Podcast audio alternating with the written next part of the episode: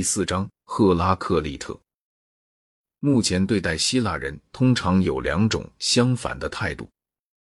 一种是自文艺复兴以来，直到最近时期，事实上是普遍的态度，即带着几乎是迷信的崇拜来观察希腊人，把他们看成是一切最美好的事物的创造者，具有超人的天才，不是近代人所能期望与之匹敌的。另一种态度是被科学的胜利与对于进步的一种乐观主义的信仰所激发的，即把古人的权威认为是一种重担，并且认为现在最好是把希腊人对于思想的贡献大部分都忘掉。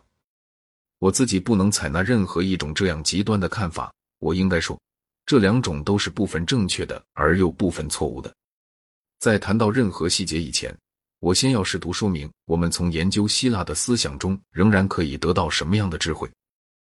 关于世界的性质与构造，可能有各种各样的假说。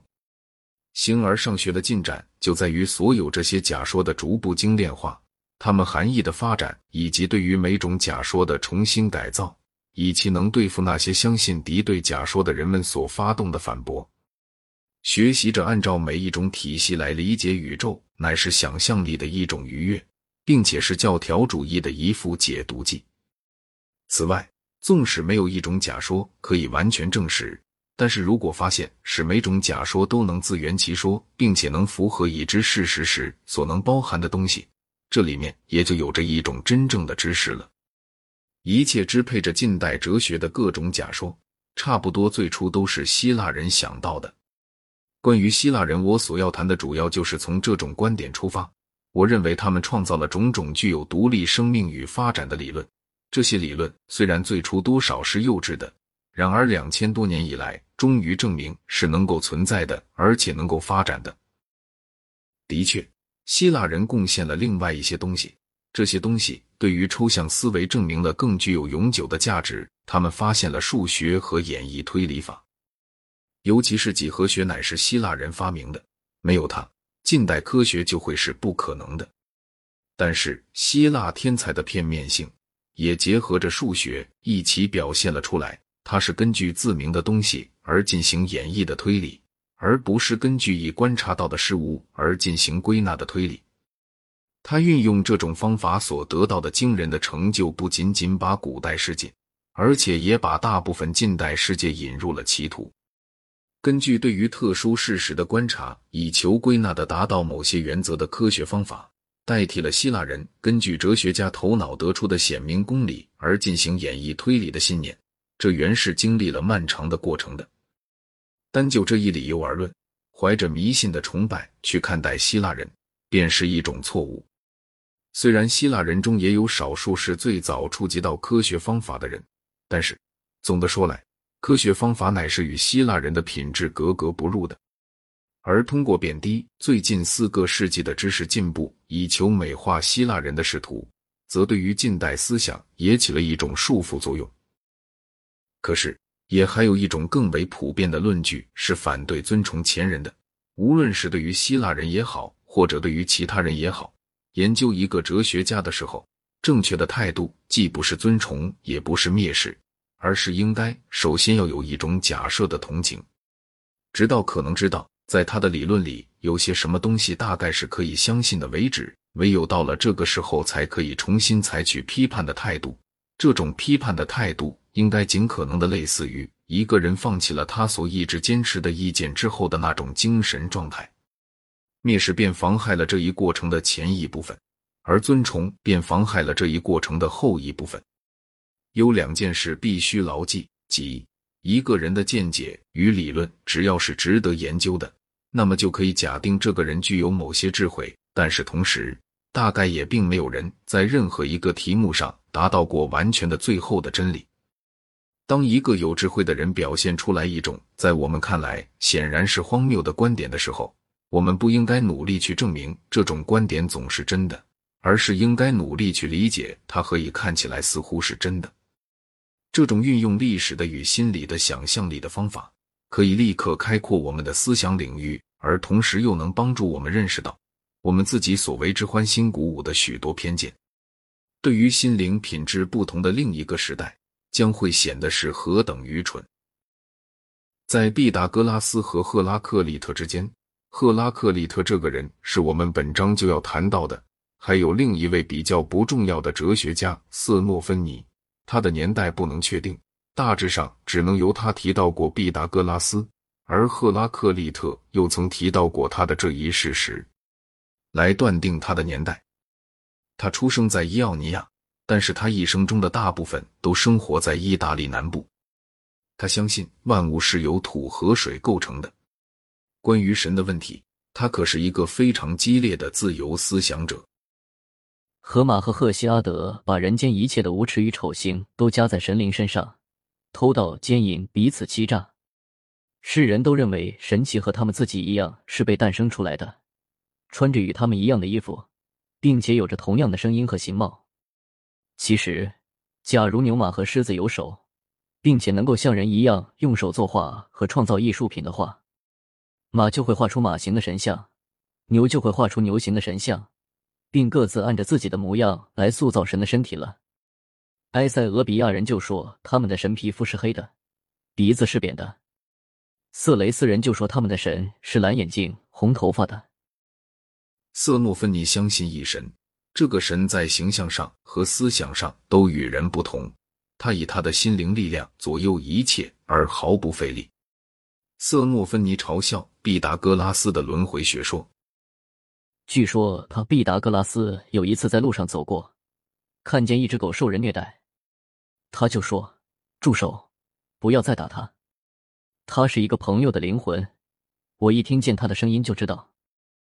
他相信人们不可能确定神学方面的真理。关于我所谈的神灵和一切事物的确凿真理，现在没有人知道，将来也没有人知道。即使有人偶然说出了一些极正确的真理。但他自己也是不会知道他的。普天之下，除了猜测之外，就没有什么别的东西。瑟诺芬尼在那些反对毕达哥拉斯以及其他诸人的神秘倾向的一系列理性主义者中有着他的地位，但是作为一个独立的思想家，他可并不是第一流的。我们已经看到，很难把毕达哥拉斯的学说和他的弟子们的学说分开来。虽说毕达哥拉斯本人为时很早。但是他的学派所产生的影响大体上要厚于其他各派哲学家。其中第一个创造了一种至今仍然具有影响的学说的人，就是赫拉克利特。他的鼎盛期约为公元前五百年。关于他的生平，我们知道的很少，只知道他是以弗所的一个贵族公民。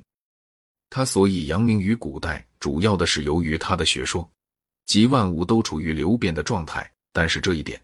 我们将会看到，只不过是他的形而上学的一个方面而已。赫拉克利特虽然是伊奥尼亚人，但并不属于米利都学派的科学传统。他是一个神秘主义者，然而却属于一种特殊的神秘主义。他认为火是根本的实质，万物都像火焰一样，是由别种东西的死亡而诞生的。一切死的就是不死的，一切不死的是有死的。后者死则前者生，前者死则后者生。世界是统一的，但它是一种由对立面的结合而形成的统一。一切产生于一，而一产生于一切。然而多所具有的实在性远不如一，一就是神。从他的著作所存留下来的那部分看起来，他的性格并不像是很和蔼可亲的。他非常喜欢鄙薄别人。而且也不是一个民主主义者。关于他的同胞们，他说过：“以辅所的成年人应该把他们自己都吊死，把他们的城邦让给未成年的少年去管理，因为他们放逐了赫尔摩多罗，放逐了他们中间那个最优秀的人，并且说：我们中间不要有最优秀的人，要是有的话，让他到别处去和别人在一片吧。”他对所有的显赫的前人们。除掉一个人是例外，都曾加以抨击。该当把河马从竞技场上逐出去，并且加以鞭笞。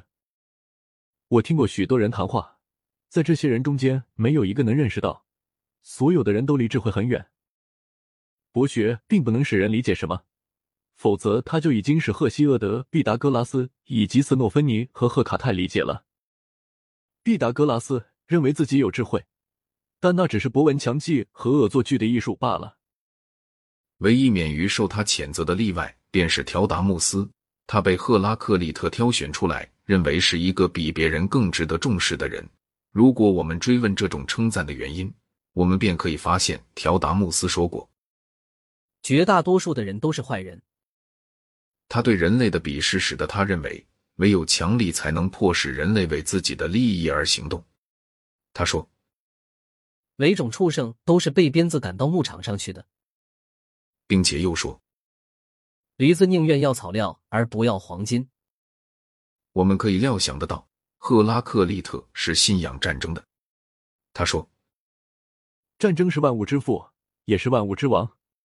他使一些人成为神，使一些人成为人，使一些人成为奴隶，使一些人成为自由人。”又说：“河马说，但愿诸神和人把斗争消灭掉。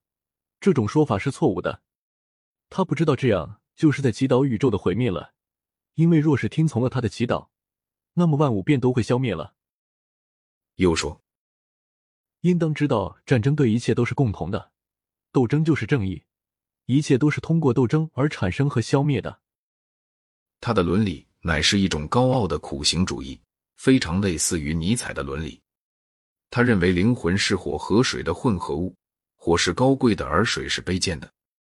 灵魂中具有的火最多，他称灵魂是干燥的。干燥的灵魂是最智慧的、最优秀的。对于灵魂来说，辨识乃是快乐。